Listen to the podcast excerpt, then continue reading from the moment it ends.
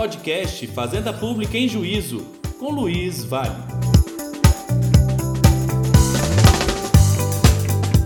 Olá pessoal, tudo bem? Sejam bem-vindos ao podcast Fazenda Pública em Juízo. Aqui é o professor Luiz Vale. Nós estamos iniciando a temporada 2024 do nosso podcast. E nada melhor do que receber né, o querido amigo e professor Ravi Peixoto, conhecido de todos vocês, já esteve aqui conosco. E hoje a nossa ideia é debater um pouco da temática dos precatórios. Nós tivemos grandes decisões em 2023 e também repercussões importantes em termos legislativos que precisam ser analisadas com cuidado, né? E esse é um tema que de fato mergulha na essência da fazenda pública em juízo, do regime executivo especial. E eu quero agradecer mais uma vez ao meu querido amigo Ravi Peixoto por né, aderir aqui ao nosso podcast, estar aqui pela segunda vez e já vou devolver é, vou entregar a palavra para ele com um questionamento. Né? Eu quero que o, o Ravi faça algumas considerações preliminares sobre o regime executivo especial da Fazenda Pública em juízos, delineamentos precatórios, também já com algumas análises das próprias emendas constitucionais 113 e 114, que repercutiram muito né, no regime jurídico dos precatórios, inclusive com a técnica legislativa, Ravi, já adianto por aqui, muito ruim, né, de inserção de dispositivos no próprio corpo da emenda sem fazer alteração constitucional, o que acaba é, repercutindo de alguma forma na compreensão adequada de, desses institutos, né, até mesmo em relação à própria atualização dos precatórios, mas eu vou deixar isso para você, que é especialista no tema, e já adianto aqui a minha recomendação do livro do professor Ravi Peixoto, o livro sobre precatórios, está disponível na editora TOT. Meu amigo, a palavra é com você, já com essa pergunta aí. Obrigado mais uma vez. Obrigado pelo convite, Vale. É uma honra estar aqui. Eu acho que seu podcast é muito legal. E eu acho que a gente não tem nenhum podcast fora o teu de processo como um todo, né? A gente já tem alguns podcasts hoje jurídicos bem legais, mas de processos que o seu é o único que continua é, e tem uma periodicidade boa.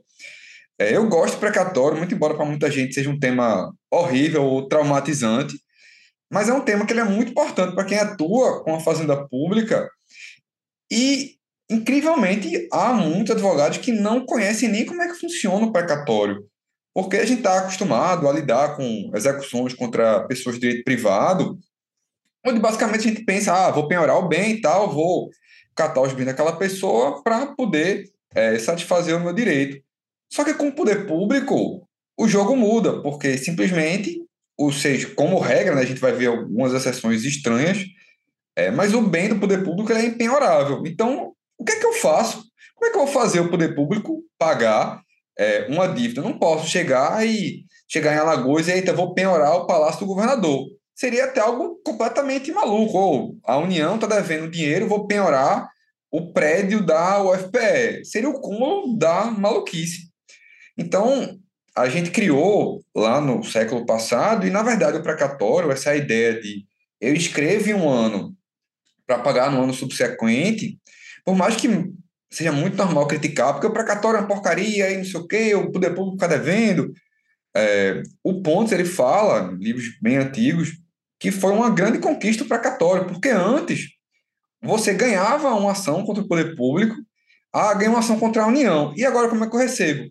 Oxe, vai lá na Câmara, é, vai lá no, é, é nos deputados, nos senadores, para eles permitirem o pagamento do teu dinheiro. Era uma loucura. Você ganhava no processo de conhecimento, depois tem que advogar de novo para conseguir receber é, no âmbito administrativo. E o precatório ele moralizou isso, porque ele colocou uma filia bonitinha, então não interessa só amigo do prefeito.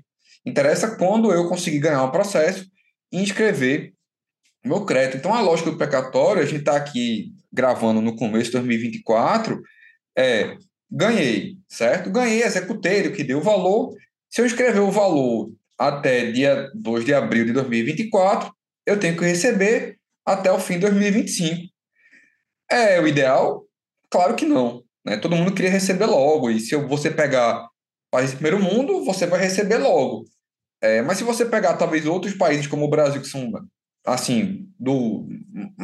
Hoje em dia nem se fala mais no terceiro mundo, fala, sei lá, sul global, norte global tal. É, mas países com menos dinheiro, você pegar a Argentina, o México, outros países, é bem pior. Pelo menos no Brasil, muitos entes, eles pagam em dia, né? Do tipo, até o fim do ano que vem você vai receber. é, e você de fato vai receber. Né? Então, é, o precatório não é o mundo ideal, mas acho que talvez para um país como o Brasil seja um, um razoável, né? porque você escreve até abril, o ente público vai ter que inscrever aquele crédito para você receber no ano subsequente. Então, a lógica do precatório é essa. Né? Não tem como você adiantar, enfim, não, não tem jeito. Né? Até um, um amigo meu da JF, ele dizia que vivia advogado ligando para ele, não, ó, como é que eu faço para adiantar, para receber logo o precatório? Meu irmão, assim, senta e espera, não tem muito o que fazer não, né? Então, esse é o funcionamento, digamos, super genérico do precatório. E até como a gente já falou, em geral, quem vai receber, quem vai pagar dessa forma é o poder público, mas mesmo nisso tem exceções. Por quê? Quando a gente estuda direito administrativo, a gente vai ver que dentro da administração pública a gente tem pessoas de direito privado, que são as empresas de economia mista, é, empresas públicas e sociedade de economia mista. E a regra, por óbvio, é que elas paguem como se fossem pessoas de direito privado normal. Por quê? Querendo ou não, é uma vantagem concorrencial se uma empresa pública que concorre com outras vai e paga por precatório, porque enquanto a empresa concorrente dela está sofrendo penhora e tem que pagar logo, a empresa pública está aqui na amizade, não, não vão penhorar meus bens, eu faço o que eu quiser, se eu preciso pagar no ano que vem, é bom demais. Então a regra é que uma é, empresa pública ou sociedade de economia mista tem que pagar como se fosse uma pessoa de privado. Mas, em alguns casos, foram se criando exceções. Em termos gerais, quando a gente olha para o STF, ele meio que cria três grandes exigências para que uma empresa dessa pague por precatório. Ele exige uma atuação de natureza não concorrencial, então, assim, ela não está concorrendo com ninguém, então, sei lá, a empresa que fornece água, só ela fornece água, então não é como se você pudesse dizer, não quero mais receber água da Compesa, vou para outra empresa. Não tem nem como, assim, Imagina até como é que você teria concorrência no negócio de água, energia. Isso aí ia ter o poste com 150 fios de energia. Ia ser uma loucura. Uh, a empresa não pode ter um intuito primário de lucro, né? muito embora é, até haja alguma discussão em algumas decisões da STF, de uma empresa que tem é, um resultado positivo, se ela poderia ou não pagar por precatório. Em geral, ela acabam admitindo que ela pague por precatório e ela tem que estar prestando um serviço público próprio do Estado. Então, se ela não atua, não tem esses três requisitos concomitantemente, ela vai ter que pagar como se fosse é, uma pessoa de direito privado. E a gente tem uma seção também estranha do outro lado, que é uma seção, no caso, onde uma pessoa de direito público paga como se fosse uma pessoa de direito privado, que são os conselhos de fiscalização profissional, que a gente estava até conversando antes, que são entes que ninguém sabe exatamente o que, é que eles são.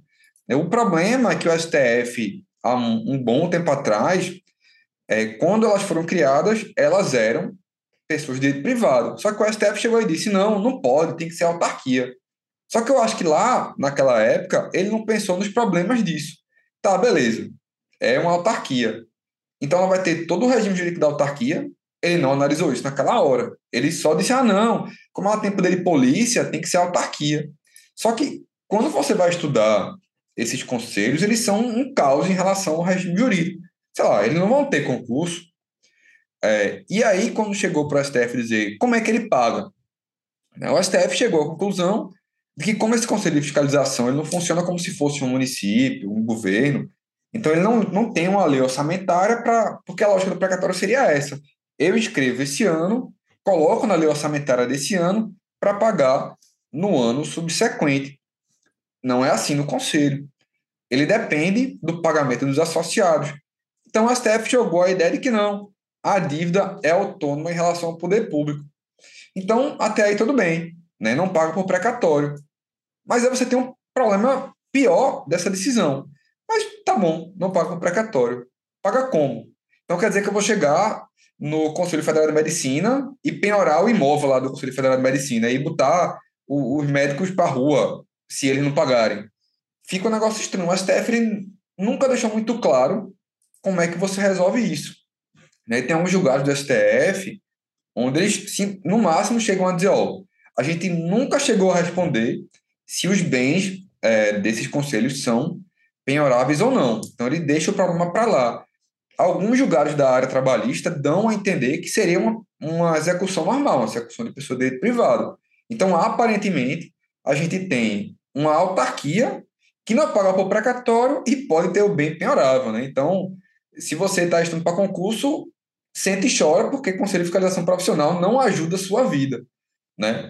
Então, esse, digamos, é o, o regime super básico e o Vale queria que eu falasse um pouquinho também das mudanças que tivemos em 2021, né? Emenda Constitucional 103, 114.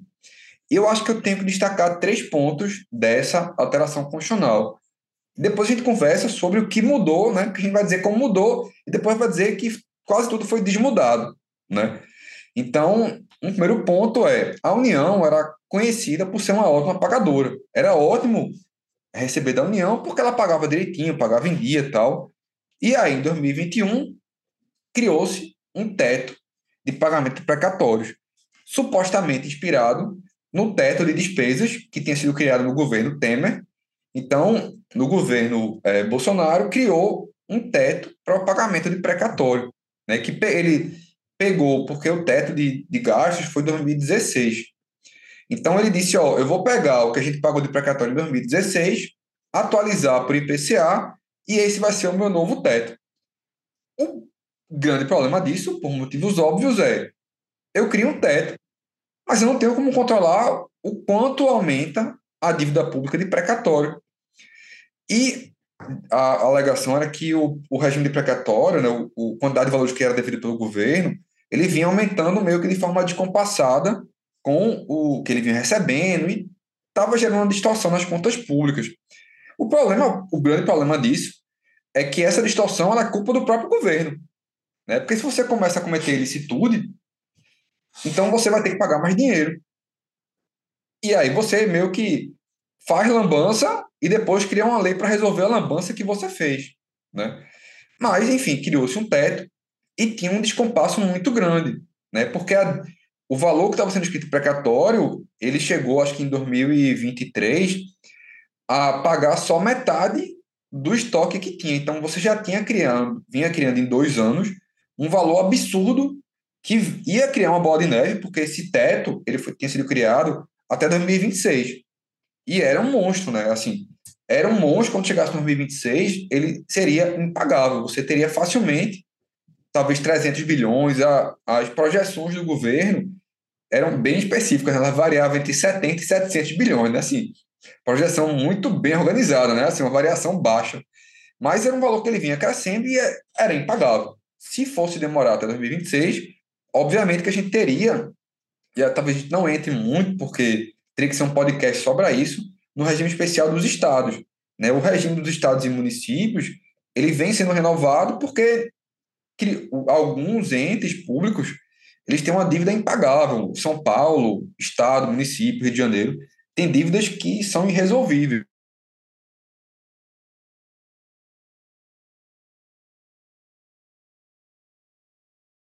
Artigo 100, parágrafo 11, você permitia que você usasse o crédito precatório para uma série de coisas. Né?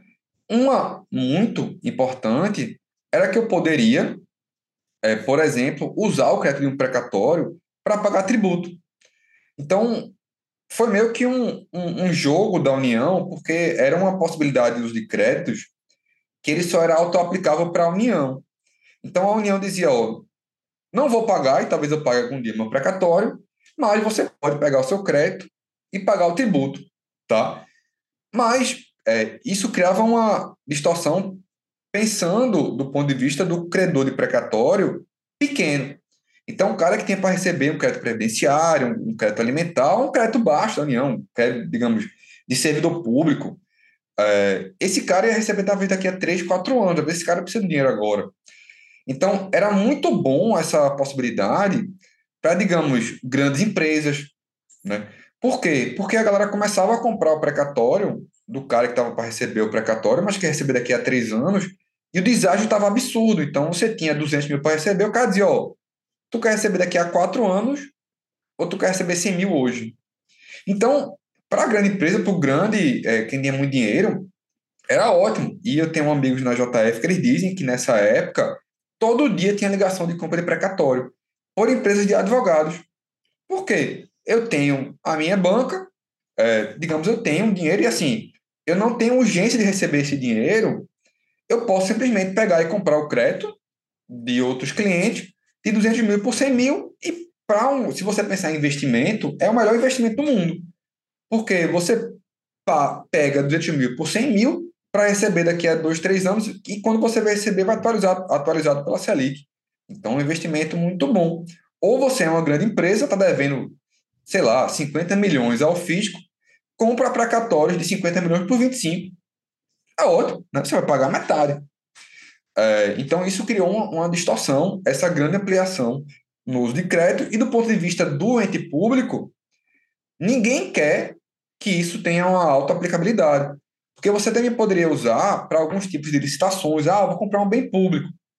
Ao invés de você pagar 100 milhões, você compra 100 milhões de precatórios e paga.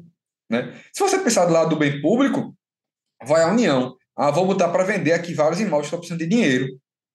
Aí quando ela vê, não recebe um real, porque o pessoal usou o precatório. Claro que se você pensar, mas vida do ponto de vista geral, assim, dá no mesmo, porque eu deixei de pagar 100 milhões né, para o precatório e dá no mesmo. Só que do ponto de vista orçamentário é um caos, porque essa rúbrica estava em outro lugar e você receber de outro jeito. Então, para o ente público é muito confuso esse encontro de contas. Né? Então, mas você tinha essa atualização que para o, o credor, para muitas pessoas era muito bom. E uma outra atualização que era muito importante é porque se você olhar, e se você quiser parar e olhar o tema 905 da STJ, até 2021, se você tinha um crédito para receber do poder público, você dizia, não, mas Ravi, qual é o, a taxa de atualização monetária e os juros? Eu dizia, rapaz, de quê? É tributário, previdenciário, administrativo, civil, tinha 10 possibilidades diferentes. E o STJ, no tema 905, ele fez uma tabela gigante para dizer qual era o crédito de forma de atualização de juros para cada tipo de crédito. Quando veio a, atualizar, a, emenda 113, 114, o governo disse, ó, tudo Selic, tá? E resolveu o problema, que tudo é Selic, né? É claro que aí, como Vale falou, essa a Selic é interessante, beleza, colocar, mas a previsão da Selic está na emenda constitucional, né? Então, se você ler a Constituição todinha, não tem isso. E o mais bizarro é que ainda tem momentos em que ela fala de atuação monetária, de PCA, é uma loucura. Né? Então, e você tem um problema que para mim é, é inconstitucional. Hoje em dia, a previsão é tudo é Selic. Está lá no artigo 3 se não me engano, da emenda constitucional 113. Aí você vai para a recomenda, é, recomendação é, 303 do CNJ, ele ainda fala em PCA. Resolução, então, resolução 303. É, resolução 303, né? Porque o que acontecia com o precatório?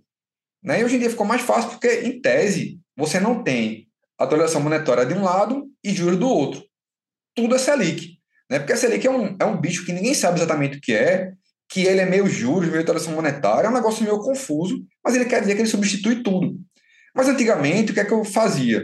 Né? Eu dizia, ó, até eu escrever no precatório, eu vou ter, digamos, juros e, e atualização monetária.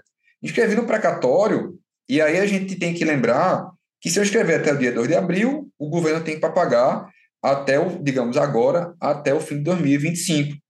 Então, nesse período, que seria o período de graça que a gente usa o termo, é como se o governo não estivesse atrasando o pagamento. Só havia o IPCA, só havia a atualização monetária. Se atrasasse o pagamento, incidia novamente os juros, aí você ia ver qual era o juros, né? Poupança, seja lá o que for. Quando a emenda constitucional diz que é tudo Selic, deveria ser tudo Selic.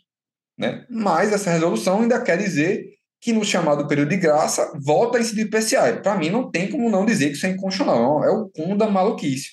Né? Mas, enfim, eu acho que esse é um panorama geral tá, dos precatórios para a gente poder avançar para alguns outros temas.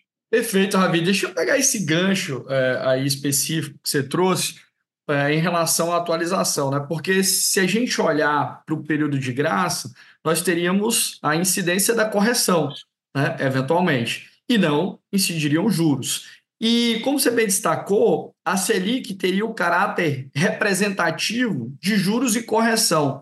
Fazer incidir a Selic neste caso, não representaria também um ônus para o próprio poder público, porque eu estaria é, aplicando o índice que reflete ao mesmo tempo não só a correção, mas também a remuneração né, em decorrência da fluência de juros. Não seria algo que, de alguma maneira, oneraria o poder público dentro desse período de graça? Eu acho que talvez tenha sido por isso que a resolução 303 trouxe esse, essa solução, que, lógico, via resolução é muito complicado, que você está né, atuando ali de maneira inconstitucional. Eu acho, olha, você pode dizer que onera, só que tem um grande problema. É como se eu dissesse, eu fiz a emenda constitucional, é porque assim, o poder público, querendo ou não, em termos de emenda constitucional, ele faz quase o que ele quiser. Eu vou, crio, digo que é Selic para atualização e juros, aí complica. Né? Então, eu até posso dizer que é pior para o poder público, mas também tem aquele bom e velho problema de que até hoje eu acho que ninguém sabe exatamente o que é a Selic. Né? Porque, em tese, ela é a taxa de juros básica da economia, mas que ela é usada muito para influenciar a inflação. Né? Ah, eu aumento a Selic para impedir a inflação, eu diminuo a Selic para aumentar o consumo e, em tese, vai ter um aumento da inflação. Né? Claro que você pode dar uma forçada de barra, porque a Constituição continua falando de atuação monetária naquele período de graça e juros voltam a si depois. Só que eu acho que é muito difícil você criar essa seção de inserir o IPCA lá por conta da previsão lá da emenda constitucional, que ela fala que é atualização monetária e juros. E assim, até onde eu sei, em tributário sempre foi assim. Aparentemente sempre foi Selic para tudo. E mesmo, salvo engano, na resolução, ela exclui tributário. Tributário é só Selic. Então, assim, para mim, isso é o pior de tudo. Do tipo, por que tributário é de um jeito e no resto é de outro? Não, não tem justificativa para eu dizer que tributário é tudo Selic e para uma dívida, sei lá, administrativa, não é. Não, não faz sentido. Né? Não tem razão dessa diferenciação. Então, acho que deveria ser tudo Selic mesmo. E querendo ou não, é, esse ser melhor ou pior depende de quando está a Selic. Né? Porque pode ser que. Porque hoje a Selic está alta e vem baixando, tá? Acho que 10, 11%. A inflação do último ano, se não deu 4%. Então, tá ruim. Mas, se não engano, é, acho que foi no período do Bolsonaro que a Selic esteve mais baixa, Temer, Bolsonaro. Teve época da Selic que tá 3% e a inflação está 6%. Então, é até difícil, até quando a STF analisou esse tema, ele jogou um pouco com isso, que, assim, é, é, varia muito, né? Às vezes a Selic é melhor, às vezes é pior, depende do momento do tempo onde eu estou analisando. Então, talvez, três anos atrás, tu não me dissesse isso, tu dissesse, pô, Tá, tá ótimo para o poder público. Só Selic, oxente, se fosse IPCA dava 6, com Selic está dando 5. Né? Então ele depende do, do momento do tempo. Não, concordo contigo, concordo contigo. Só estou fazendo essa ponderação para é, realmente a gente pensar né, em termos de aplicabilidade da própria Selic e de discriminação né, da incidência de juros e correção. Pô, ó, de fato, para fins de simplificação, nós tivemos uma grande simplificação para a incidência da, da Selic, né, através do artigo 3 da emenda constitucional 113. É, mas, uh, olhando para essa perspectiva do próprio período de graça e da permanência do período de graça até em função né, das disposições constitucionais e também da, das decisões do Supremo Tribunal Federal, de que nesse período a gente não tem a fluência de juros, é, ficamos nesse impasse. Mas eu acredito que Concordo com você também que a resolução 303 desbordou da previsão constitucional clara né, e específica da incidência uh, única da Selic para atualização dos débitos do poder público, independentemente da, da sua natureza.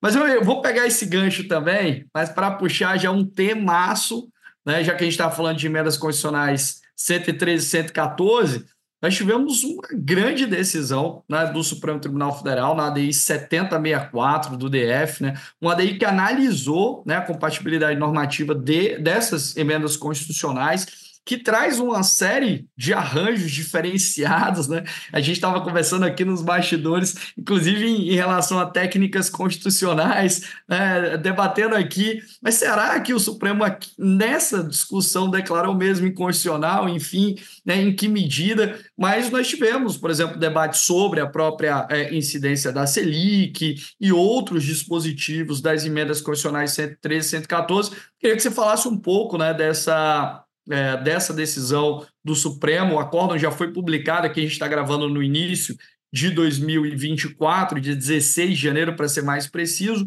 O acordo foi publicado no dia 19 de dezembro de 2023, né, um acordo com grandes repercussões em é, relação né, à Fazenda Pública em juízo, a toda a sistemática de precatórios. Então, se você é, puder fazer um panorama, Ravi, é, do que você já analisou da decisão da Lei 7064, a gente agradece muito. É, obrigado, Vale. Acho que é uma pergunta muito importante para quem atua com precatório, porque essa decisão mudou vários pontos do tema que tinha sido alterado pela emenda constitucional 103 e 114. É, e essa emenda tem essa decisão tem alguma uma história curiosa, porque, obviamente, quando ela foi criada, já tinha muita crítica, ah, vai criar um teto, vai gerar problema. Teve essas ADINs, a 7047 e 7064, e uma primeira manifestação da União no governo Bolsonaro era defendendo essa constitucionalidade da emenda constitucional do teto, tudo bonitinho. Só que quando mudou para o, o, governo Lula, ia algo estranho, porque o, o próprio governo, você vinha, via várias notícias que o próprio governo queria que a, a emenda é, fosse tida como inconstitucional, porque ele queria resolver esse problema e, e nos novos pareceres da AGU, que foram por novembro, mais ou menos, ele falava muito do ponto de vista da economia, ele falava muito que esse é, regime de teto ele criava insegurança para o investidor no Brasil, é, que ele teria é, inconstitucionalidades. Você também tem artigos científicos que falavam é, da inconstitucionalidade da emenda constitucional, até porque o STF ele já tem um histórico de declarar inconstitucionais algumas outras é, regimes especiais de precatórios.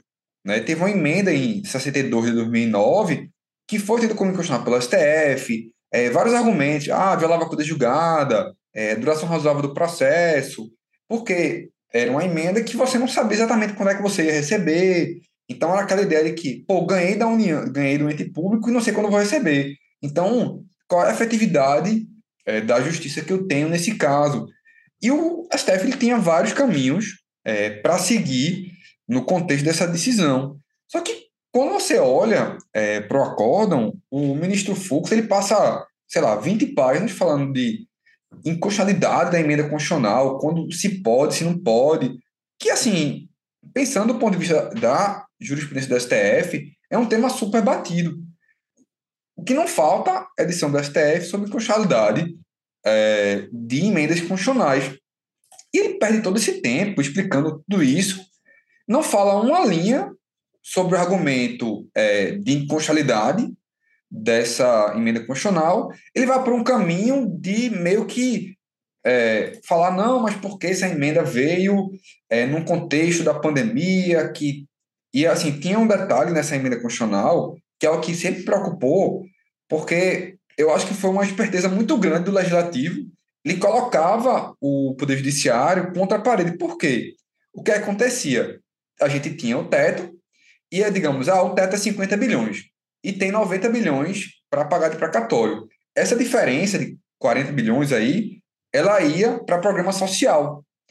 Então, se você diz que ela é inconstitucional, você diz, ó, aí o, o legislativo, o executivo pode dizer, ó, tá vendo, esse dinheiro que era para Bolsa Família, Renda Brasil, seja lá o que for, o judiciário tirou. Como é que eu vou pagar? Não posso mais pagar. Né? Então ele colocava o judiciário contra a parede. Né? Mas o Fux ele mencionou ah, na época da pandemia e tinha que usar esse dinheiro, é, mas é, o contexto mudou, não estamos mais na pandemia, o teto de gasto que inspirou é, essa, esse teto de precatórios é, não existe mais, foi alterado pelo novo governo. Então é como se essa medida, ou essa emenda constitucional e a do teto, tivesse perdido legitimidade popular e aparentemente não seria mais aplicável. E assim, você lê e faz, sim, mas é inconstitucional ou eu aparentemente é, porque todo mundo entendeu o que é, então ela não é mais aplicável. Mas ficou um negócio estranho, porque até não, qual é o precedente disso? Assim, o, o que é que eu extraio dessa decisão para outro julgado? Então, se é, é, é 2026 Lula perde e vem alguém de outro tipo de governo, eu vou dizer que alguma emenda constitucional do governo Lula é inconstitucional porque não passou pela legislação popular, porque escolheram outro governo. Então, é algo que ficou meio estranho. Assim, existiam argumentos estritamente jurídicos para dizer que era inconstitucional. Se o STF copiasse e colasse a decisão que ele teve na 4425 é, da emenda constitucional 62 de 2009, o problema estava resolvido. E, por exemplo, teve algo que a gente não chegou a conversar, é, mas o artigo 100, parágrafo 9 da Constituição, ele criava o que eu chamava de tipo uma super penhora, é, que era o poder público podia fazer. Porque o poder público, ele podia chegar e dizer, ó, tu tem um placatório para receber, mas também tem uma execução fiscal minha, onde você está devendo dinheiro. Então eu pego esse dinheiro e uso. Né? Assim, grosso modo, tinha, o Poder Judiciário entrava no meio tal, mas era uma, uma super penhora. Então, na verdade, esse, esse artigo 100, parágrafo 9, ele foi uma reforma do que já estava previsto com a emenda constitucional 62 de 2009, que era uma compensação que era mais estranha ainda, porque era uma compensação feita no âmbito administrativo, então a STF disse que era inconstitucional, é, porque violava devido processo legal, um milhão de coisas. E violava também a igualdade. E o legislador ele tentou alterar esse problema com a nova redação do 100, parágrafo 9, mas era muito óbvio, o problema da isonomia continuava. Porque só quem poderia fazer isso era o poder público. O que, é que o STF fez quando analisou esse tema? Ó, oh, eu já disse que o artigo 100, parágrafo 9 é inconstitucional, o problema continua, é inconstitucional. Pronto. Um argumento técnico resolveu o problema. Né? E no resto dos temas, ele foi por uma questão mais técnica. É, porque, por exemplo, a gente conversou que você poderia ter vários usos dos precatórios. Isso era auto-aplicável para a União. Então, o STF disse, ó, é inconstitucional e ali eu achei um pouco forçado por alguns, algumas questões. Primeiro, o STF meio que vinculou, ele meio que disse, ó, como é inconstitucional o teto, também vai ser inconstitucional essa auto-aplicabilidade, porque a, essa auto-aplicabilidade só veio por conta do teto. Mas, do ponto de vista jurídico, uma coisa tem nada a ver com a outra. É, uma coisa sobrevive muito bem sem a outra. Eu tiro o teto e continuo a auto-aplicabilidade, uma coisa nada a ver com a outra. Então, não tem constitucionalidade por isso. E o pior problema é, ninguém pediu inconstitucionalidade desse artigo 100, parágrafo 11. O STF criou uma conexão entre dois temas. A gente sabe que tem constitucionalidade por arrastamento, coisa do tipo, mas não, uma coisa não arrasta a outra, não. É, o STF criou uma do tipo, o teto disse que é inconstitucional, o, o teto foi lá e puxou esse, essa auto-aplicabilidade meio que na força, né? Ele pescou a auto-aplicabilidade e jogou junto, né? Mas ainda assim foram argumentos técnicos. O STF ele também analisou a Selic, né? Claro, pode ter algum economista que vai escutar o podcast e dizer que tudo que a gente conversou aqui está errado, porque Selic é um, um bicho muito estranho, né? Mas o STF analisou, ele falou que a Selic, ela não é, porque um dos argumentos para dizer que ela é inconstitucional é que quem manda na Selic é o governo, não é uma taxa do mercado. É, mas o Foucault foi por um caminho para dizer que hoje em dia é, o Bacen é independente, ele tem autonomia. Então a lógica de que é, eu, eu, jogo com a, a Selic para aumentar ou diminuir a inflação e que ela, querendo ou não, ela tem uma conexão com a inflação. E também usou argumentos de que em outros momentos o próprio STF já tinha dito que a Selic era constitucional. Então, ele usou um argumento técnico para manter a constitucionalidade da Selic. Então, o que eu não consegui entender é porque ele não seguiu esse caminho para a parte do teto, que era fácil. Né? Eu falei já antes, na 4425, acho que até o Fux participou do julgamento e disse que é inconstitucional aqui o mesmo argumento, né? Porque, por motivos óbvios, como eu já comentei aqui, é, você ia ganhar um crédito da União, você não sabia quando ia receber. Por mais que a emenda constitucional dissesse que ia acabar em 2026, imagine que você ganhou em 2022, vai receber em 2026. Aí você já tem um atraso absurdo. E uma, uma questão que era óbvia é, se esse regime ficasse até 2026, era óbvio que ele ia ser prorrogado. Então era só o STF dizer, e assim, sei lá, eu escrevi sobre isso, tem um texto bem recente é, do Edilson Nobre que falavam dessa inconstitucionalidade. Ou era só ele dizer, ó, oh, meu amigo, eu já falei que era inconstitucional, é inconstitucional. Né? Então, foi uma decisão, para mim, um pouco confusa. Né? Mas, enfim, esse é o panorama novo, né? Assim, não tem mais teto, então a União volta a ser uma boa pagadora, não há mais alta aplicabilidade, continua e mantém-se a Selic como a taxa de atualização de juros para o precatório. Perfeito, meu amigo. E é um, excelente panorama é, muito bem destrinchado da, das ADIs e acho que ela, ela tem, apresenta assim, alguns desses problemas, principalmente em relação a algumas técnicas decisórias, né? Até falou-se aí em teoria dos momentos constitucionais, né? Uh, do Bruce Arkman, enfim, para destacar que essa limitação ao teto ela só seria aplicável em 2022 por conta né, do contexto pandêmico, enfim, que não mais se, se justificava. Mas uh, eu acho que você fez uma, uma boa ponderação em relação a todos os termos das ADIs. E eu queria te provocar, por conta do tempo, uh, em relação a outros temas que foram também decididos pelo Supremo Tribunal Federal em matéria de precatório, como, por exemplo, a situação relacionada ao, a ampliação ou não, a possibilidade de ampliação ou não do rol que envolve o sequestro de verbas públicas em casos de não pagamento de precatórios, enfim, se poderia ser ampliado ou não esse rol, enfim, uma discussão muito interessante. Né? A discussão relativa à utilização também dos depósitos judiciais para pagamento de precatórios seria ou não possível. Então, nós temos. Acho que essas duas decisões aí já dão um pano para a manga para a gente é, discutir é, dois grandes aspectos relacionados ainda à temática dos precatórios que está sendo muito bem elucidada por você, que é uma verdadeira aula. E como você falou no início, né, esse tema é um tema que muita gente não gosta, mas é um tema imprescindível para a compreensão da própria fazenda pública em juízo, dessa temática de pagamento do poder público e que repercute muito na prática. E eu vejo, Ravi, uh, a gente já conversou sobre isso em outras oportunidades, você, inclusive, já, é, salvo engano, no curso de formação dos novos procuradores do Estado de Alagoas, você esteve aqui e falou sobre também precatórios, regimes jurídicos precatórios.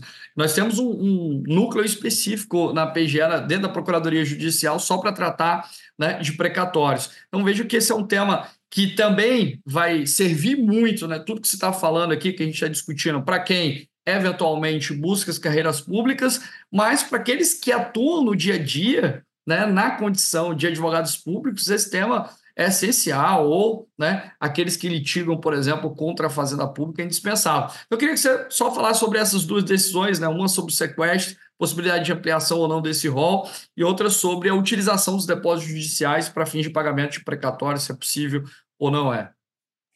Tranquilo, Vale. É, o sequestro, basicamente, é uma medida satisfativa que você pode tomar contra o poder público no contexto precatório. Mas se você olha, mas quando é que eu posso usar esse sequestro? Basicamente, o artigo 5, parágrafo 6 ele fala: se eu tiver uma preterição do direito de precedência, então, ah, eu sou o quinto da fila, pagaram o décimo. Pré, é sacanagem, né? Ou não, se não houver uma alocação orçamentária. E isso, claro, eu estou falando no contexto dos entes públicos que estão em dia com o precatório. Então, por exemplo, Recife está em dia. Então, eu tenho que pagar até o fim desse ano os créditos inscritos até 2 de abril de 2023. Se faltar 500 mil no fim de 2024, quem não recebeu vai poder entrar com um pedido de sequestro. Dizer, meu irmão, cadê meu dinheiro? Né? E você vai ser possível sequestrar verbas públicas e esse sequestro ele tem uma natureza satisfativa, tá? Então, eu tenho, em termos gerais, essas duas possibilidades. É, o problema é que você teve alguns julgados, acho que principalmente veio da justiça trabalhista. Porque no contexto precatório, é, você tem alguns regimes de preferência, tá? Então, ah, eu tenho um crédito alimentar, eu tenho o crédito que a gente chama de super preferencial, que é até o triplo do RPV, o crédito alimentar, a pessoa tem que ser idosa ou tem uma doença grave, mas é precatório, tá? E alguns julgados, do, acho que até do TST chegou a ter, eles meio que criaram um, um procedimento próprio para dizer, não, isso é um. E a gente não chegou a falar isso, mas o RPV é porque não, o poder público ele paga por RPV ou precatório. RPV é requisição de pequeno valor, que para a União, a gente usa como exemplo, é até o teto de 60 salários mínimos. Então, se eu tenho um crédito de até 60 salários mínimos, eu sei por RPV. Se for de 70, tem que ser tudo precatório. Então, criou-se algum entendimento na jurisdição trabalhista que esse crédito preferencial ele era uma espécie de RPV. Então, o poder público tem que pagar em até dois meses. Não pagou dois meses, sequestrou. Mas aí, qualquer ente público vai dizer: peraí, meu amigo, isso aí é precatório, só recebe antes de todo mundo. Né? Então, isso chegou no STF, e o STF ele já tinha falado sobre isso em uma ADI, salvo engano, a ADI, a DPF, teve alguma liminar onde ele disse: ó, esse crédito ele também é um crédito de precatório. Eu não posso sair inventando hipóteses de RPV nova e eu, as hipóteses de sequestro elas têm que ser taxativas. Porque se não forem, eu vou bagunçar o regime todinho. Eu vou criar é, regimes de RPV onde não existe.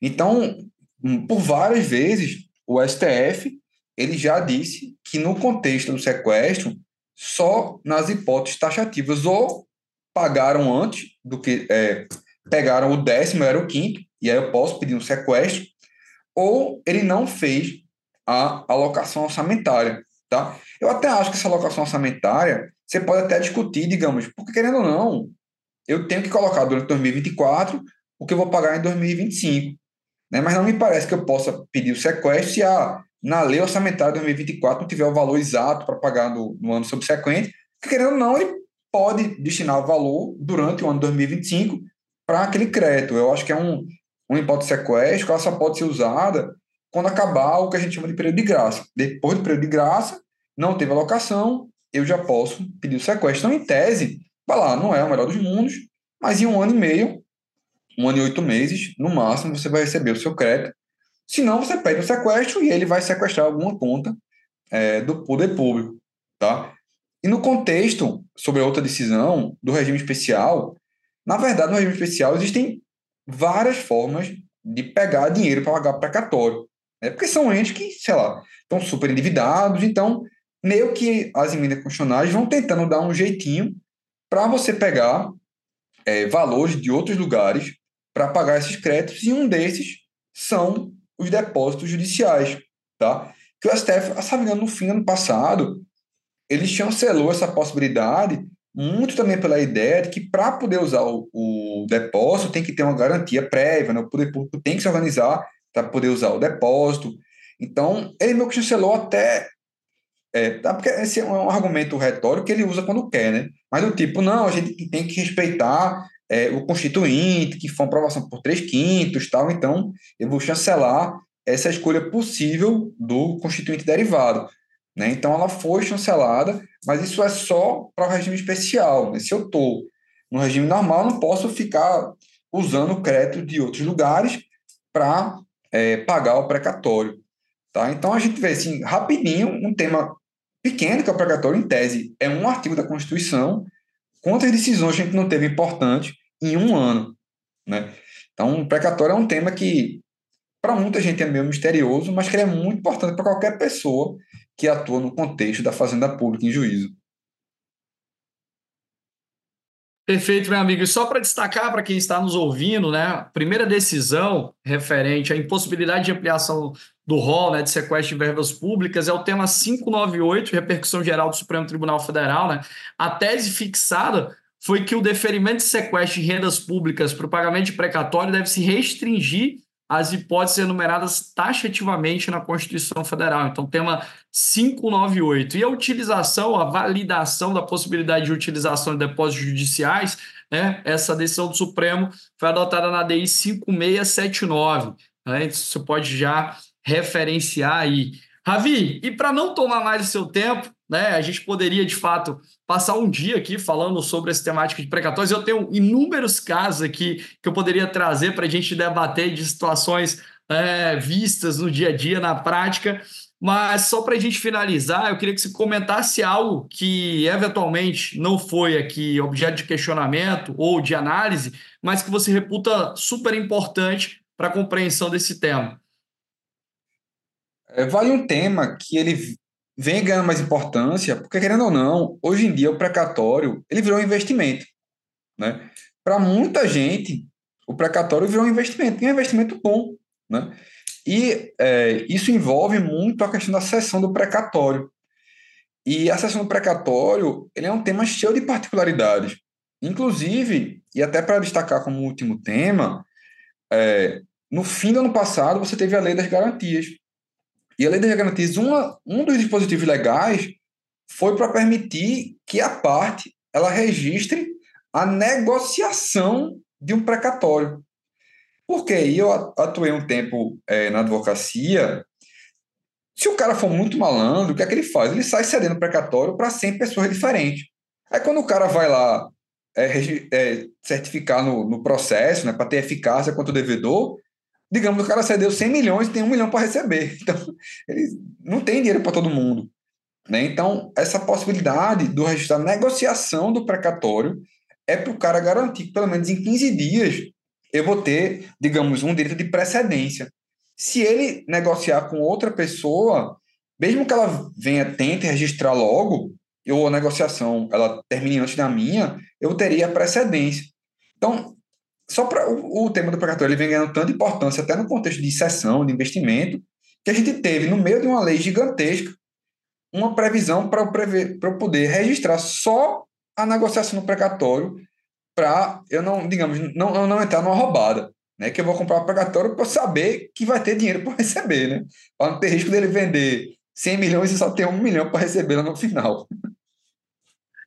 Bom, meu amigo, perfeito. Obrigado mais uma vez, um prazer aqui sempre te ouvir. Obrigado por contribuir aqui com o podcast Fazenda Pública em Juízo. Como eu sempre digo, tem vários profissionais da nossa área, Ravi, que são colegas advogados públicos que escutam o podcast, né? Ano passado eu palestrei em vários lugares e sempre ouvi é, boas referências dos colegas, dizendo: olha, escutei o episódio tal, escutei o episódio tal, me ajudou até mesmo numa demanda que eu estava atuando, e tenho certeza que este episódio é o episódio que marca né, o nosso início de 2024, temporada de 2024, em um episódio muito rico, com vários detalhes, já com as discussões né, de ADIs recentes do Supremo Tribunal Federal, né, principalmente em relação à análise das emendas constitucionais 113 e 114. Ravi, como eu disse, é um especialista no tema, tem um livro sobre precatórios, a editora Tote, então, por favor, né, adquiram o livro do Ravi, porque de fato esclarece muitas das dúvidas que a gente tem. Eu gostei muito do teu livro, Ravi, porque ele também tem um viés muito prático de casos né, que a gente busca resolver no dia a dia que muitas vezes não estão refletidos em discussões de caráter doutrinário. Então, no dia a dia do advogado público, a gente consegue ali visualizar no teu livro dúvidas práticas que podem solucionar casos específicos nos quais nós estamos atuando. Então, gostei muito por causa desse viés prático também né, da resolução da nossa problemática, é fruto do teu olhar enquanto advogado público também, Ravi, né, todo mundo sabe, é procurador do município de Recife, né, professor da Universidade Federal de Pernambuco. Nem apresentei Ravi no início, que ele já é figurinha tarimbada no podcast e é conhecido de todos vocês, sem dúvida alguma, aqui, sem exagero, é um dos grandes processualistas que nós temos em atuação. E é, eu te agradeço, Avi, pela grande aula, pela interlocução, pelo debate, pela gentileza de sempre ceder um espaço na tua agenda para estar aqui conosco. Né, eu passo a palavra para as suas considerações finais, mas já agradecendo muito e colocando né, o nosso canal de comunicação aqui à sua disposição sempre. E eu tenho certeza que surgirão novos temas para a gente debater aqui no podcast. Olha, eu aproveito para agradecer o convite. Tá? Eu também acompanho o podcast, tá? eu já falei lá, lá no começo, que é um, assim, uma referência para a gente que atua no poder público. Tem temas que, de fato, é muito difícil você se atualizar de tudo o tempo inteiro. Né? Então, às vezes, o podcast é uma chance de você, pô, tô indo para o trabalho, já estou me atualizando, né? Então, já vou ter uma referência para um problema que eu vou ter é, lá na frente, alguma questão prática. Tá? Eu acho que o tema do precatório ele é um tema muito importante para qualquer um que olhe de qualquer jeito para a fazenda pública. Né? Não adianta ganhar e não saber como receber. Né? Um precatório, saber o precatório, você aprende a saber como é que você recebe, como você cede, enfim, como é que aquele poder público vai poder te pagar. Tá? Então acho que foi, uma, foi bom, a gente conseguiu discutir muita coisa. Enfim, estou à espera dos seus próximos episódios. Vou acompanhar de novo esse ano seu podcast. Pô, obrigado, meu amigo, mais uma vez. Agradeço a todos os nossos ouvintes. A gente vai se ver nos próximos episódios. Já temos a agenda aí marcada, por exemplo, o professor Medina já confirmou aqui conosco, o professor Câmara estará conosco aqui na, nos próximos episódios de 2024. Tem uma galera boa né, para debater alguns temas relacionados à Fazenda Pública e Juízo. Um grande abraço para vocês e a gente se vê no próximo episódio. Valeu!